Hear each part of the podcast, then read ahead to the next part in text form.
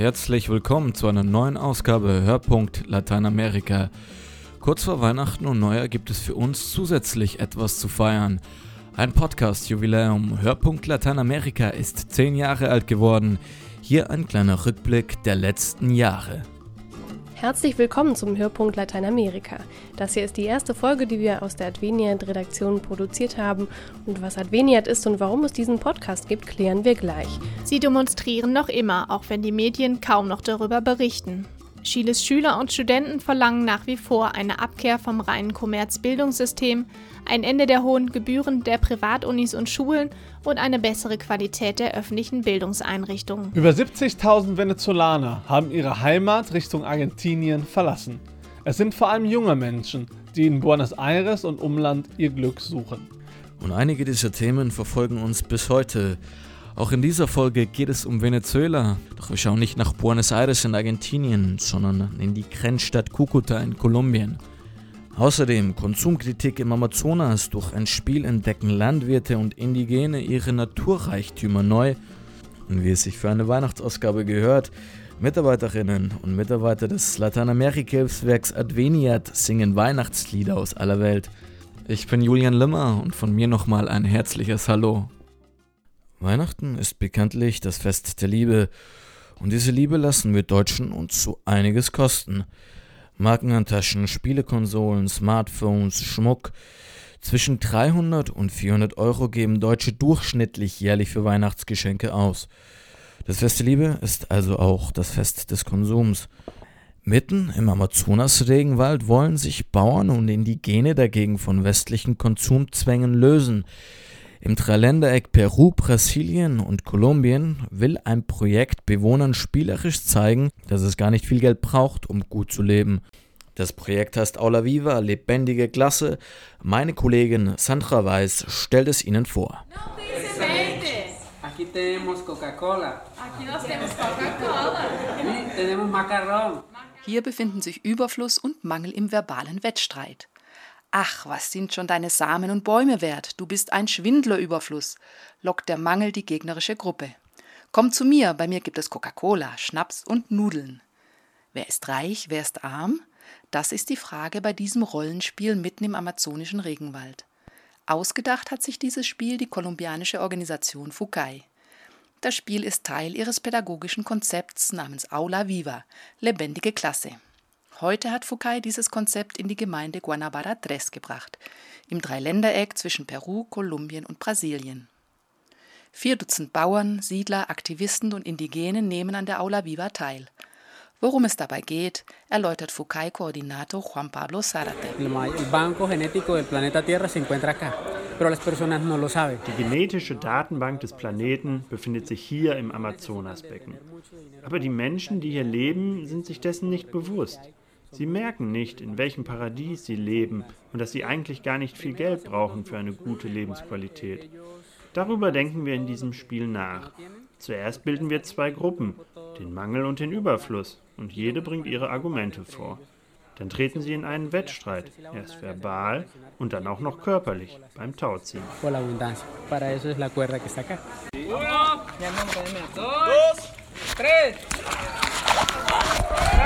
Wie es überhaupt mitten im Überfluss des Regenwalds zum Mangel kommen konnte, erklärt Fernando Schneider von der Landpastorale Brasiliens. Hinter dieser Entwicklung stecken politische und ideologische Überlegungen. Weiße Siedler haben von außen ein anderes Entwicklungskonzept in den Urwald gebracht und damit die angestammten Lebensweisen verdrängt. Diese Gehirnwäsche lief vor allem über die Ernährung. Traditionelle Ernährung durch Fischen, Jagen und Sammeln wurde durch Kaufen und Konsumismus ersetzt. Den Gemeinden wurde erzählt, ihre Art zu leben sei hinterwäldlerisch und ihre Lebensmittel seien nicht gesund. Nur was von außen kam, wurde als gut und wertvoll betrachtet. Que o alimento tradicional ele não é não é nutritivo, né? E o bom é. Am nächsten Tag steht Praxis auf dem Programm und die geht früh im Morgengrauen los, wenn es noch kühl ist im Dschungel. Denn in Gemeinschaftsarbeit soll heute eine Chakra angelegt werden, ein Waldgarten. Jeder hat Samen und Pflänzchen aus seiner Gemeinde mitgebracht. Zuerst werden die Pflanzen gesegnet. Und dann legen die Teilnehmer los. Mit Macheten und Kettensägen rücken sie dem Wald zu Leibe. Der Ticuna-Kazike Eladio Fernandes ist 54 Jahre alt und hat fünf Kinder zu Hause. Bis jetzt legt seine Gemeinde ihre Äcker noch so an, wie es die Weißen ihn gelehrt hatten, mit Brandrodung. Ich bin zur Aula Viva gekommen, weil ich sehen wollte, wie so etwas funktioniert und bin ganz begeistert. In fünf oder sechs Stunden ist der Waldgarten fertig. Bei der klassischen Brandrodung brauchte man mehrere Wochen dafür. Erst musste man alles roden, dann das Unterholz trocknen lassen, es abwackeln und schließlich die Pflanzen setzen. Mit dem Waldgarten macht man statt vier Arbeitsschritten nur zwei. Außerdem hat man so das ganze Jahr über Gesundes zu essen. Immer ist irgendetwas reif. Cupuaçu, Kumari, Bananen, Maniok, Pfirsichpalmen, Bohnen, Kakao. Wir müssen fast nichts mehr zu essen einkaufen. e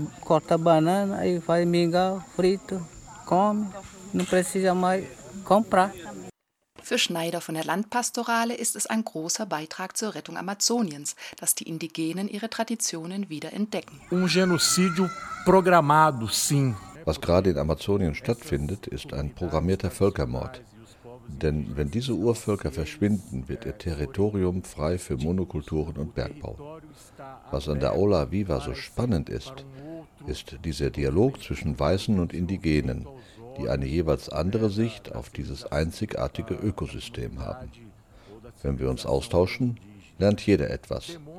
Denn nur gemeinsam können wir die Umwelt bewahren. Nur gemeinsam, glaubt Zarate, hat die Menschheit überhaupt eine Zukunft. Unsere Wissenschaft übergeht leider das traditionelle Wissen dieser Völker. Dabei ist diese Art von Waldgarten viel effizienter, verwertet die Nährstoffe ideal und verbraucht weniger Energie. Denn von außen muss praktisch nichts zugeführt werden, keine Dünger oder Pestizide. Der Waldgarten braucht nur sehr wenig Pflege und er hält sich fast von selbst über vier, fünf Jahre weg. Für mich ist das die Zukunft der Landwirtschaft. Denn wenn wir unsere industrielle Form der Landwirtschaft nicht ändern, werden wir enorme Probleme mit Krankheiten und Schädlingen bekommen und unter Hungersnöten leiden. Für die Gemeinde Guanabara Tres ist diese Gefahr dank der Aula Viva jedoch in sehr weite Ferne gerückt. Kaum ist der Waldgarten angelegt, geht ein tropischer Platzregen nieder und wässert die frisch gesetzten Pflänzchen. Sandra weiß über das Projekt Aula Viva in den Wäldern Amazoniens.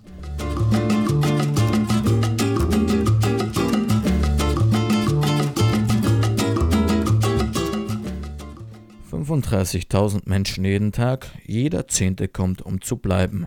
Tausende Venezolaner fliehen täglich über die Grenze nach Kolumbien. Das erste Ziel, die kolumbianische Grenzstadt Cúcuta. Rund eineinhalb Millionen Venezolaner sind bereits nach Kolumbien geflohen. Sie fliehen vor Hunger mit der Hoffnung auf ein besseres Leben. Doch auch das Nachbarland Kolumbien kämpft mit den Geistern seiner Bürgerkriegsvergangenheit. Damit eine Willkommenskultur dennoch gelingen kann, braucht es Hilfe. Ein Beispiel, eine Suppenküche der katholischen Kirche in der Grenzstadt Cúcuta. Hilde de Genita hat sie besucht. Diese Essensausgabestelle ist ein Segen. Ich komme jeden Morgen und jeden Mittag hierher. Ich bin Gott so dankbar, dass er uns hilft. Ich bin Venezolanerin, aber ich fühle mich als Kolumbianerin, denn sie haben mich hier sehr gut aufgenommen.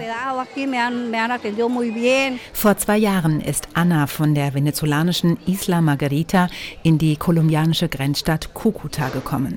Mittlerweile ist auch die Tochter der 64-Jährigen hier mit Mann und Kindern. Gott sei Dank, sagt Anna, denn zu Hause in Venezuela mussten die Enkel manchmal tagelang Hunger leiden. Jetzt leben sie alle zusammen in einer bescheidenen Hütte. Der Schwiegersohn arbeitet im sogenannten informellen Sektor, so wie Anna auch. Ich verkaufe auf der Straße Bonbons, Süßigkeiten und Maisfladen. Das bringt nicht viel ein. Und natürlich ist es da eine Riesenhilfe, dass wir hier gratis essen können. Hier, gerade einmal 100 Meter von der Grenze zu Venezuela entfernt, in der Casa de Paso Divina Providencia, also dem Durchgangshaus der göttlichen Vorsehung. 2015 von der Diözese als Suppenküche gestartet. Heute geben ehrenamtliche Helfer täglich 5000 Frühstücke sowie 6500 Mittagessen aus. Auch jetzt stehen die Menschen wieder Schlange, um sich einen vollen Teller abzuholen. Es gibt Reis, ein bisschen Fleisch und Bohnen für alle. Wenn sehr viele kommen, machen wir die Portionen ein bisschen kleiner.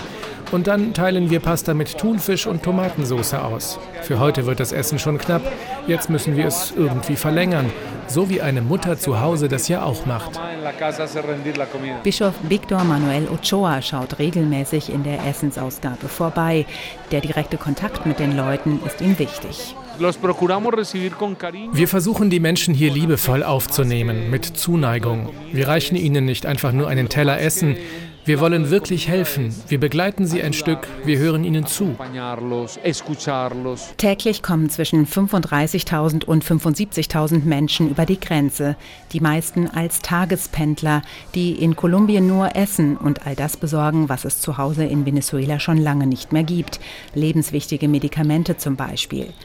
Aber 10.000 von ihnen bleiben auch dauerhaft, weil sie in Venezuela keinerlei Perspektive mehr sehen. Eh, Besonders kümmern wir uns auch um Flüchtlinge, die verfolgt worden sind, die gefoltert wurden, Leute, die sich mit der Regierung angelegt haben und in den Gefängnissen Gewalt erlebt haben. Sie kommen traumatisiert hier an.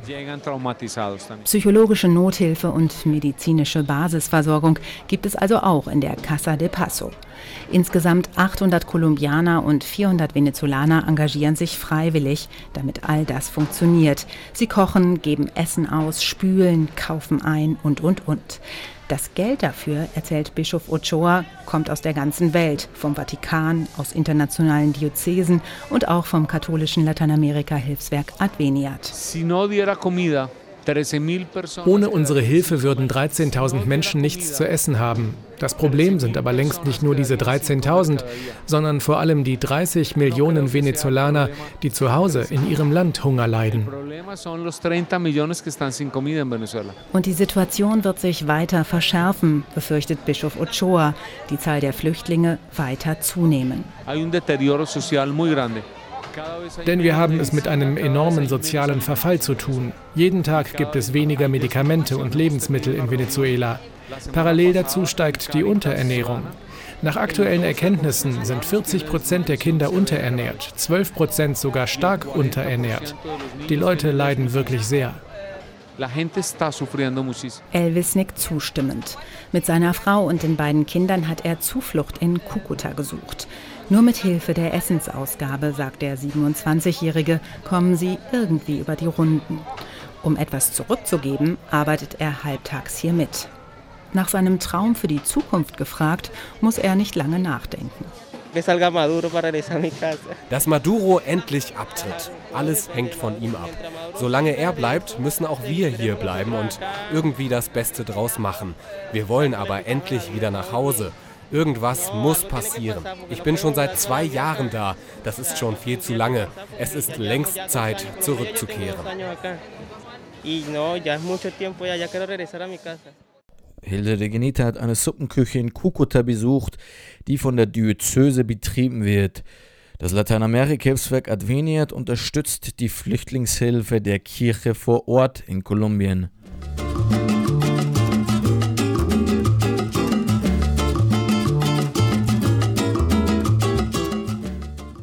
Ein turbulentes Jahr geht zu Ende, das mit einer Welle des Protests in ganz Lateinamerika seinen Höhepunkt gefunden hat. Wir wollen das Jahr deshalb besinnlich ausklingen lassen. Mitarbeiterinnen und Mitarbeiter des Lateinamerika-Hilfswerks Adveniat singen deshalb für Sie Weihnachtslieder aus der ganzen Welt. Auf Spanisch, Portugiesisch, Kroatisch und Deutsch. La Virgen se está peinando. Entre cortina y cortina, sus cabellos son de oro y el peine de plata fina. Pero mira cómo beben los peces en el río, pero mira cómo beben por ver al Dios nacido. Sino pequenino, sino de Belém, já nasceu Deus menino para o nosso bem. Hoje a noite é bela, vamos eu e ela, juntos à capela, felizes a rezar. Zvončići, zvončići, zvone cijelu noć i ostaju sjećanju što nikad neće proć. Tannenbaum, o Tannenbaum, wie grün sind deine Blätter. Du grünst nicht nur zur Sommerzeit, nein auch im Winter, wenn es schneit. O Tannenbaum, o Tannenbaum, wie grün sind deine Blätter. In diesem Sinne wünsche ich Ihnen allen ein schönes Weihnachtsfest. Kommen Sie gut ins neue Jahr. Ich bin Julian Limmer und bis zum nächsten Mal. Tschüss.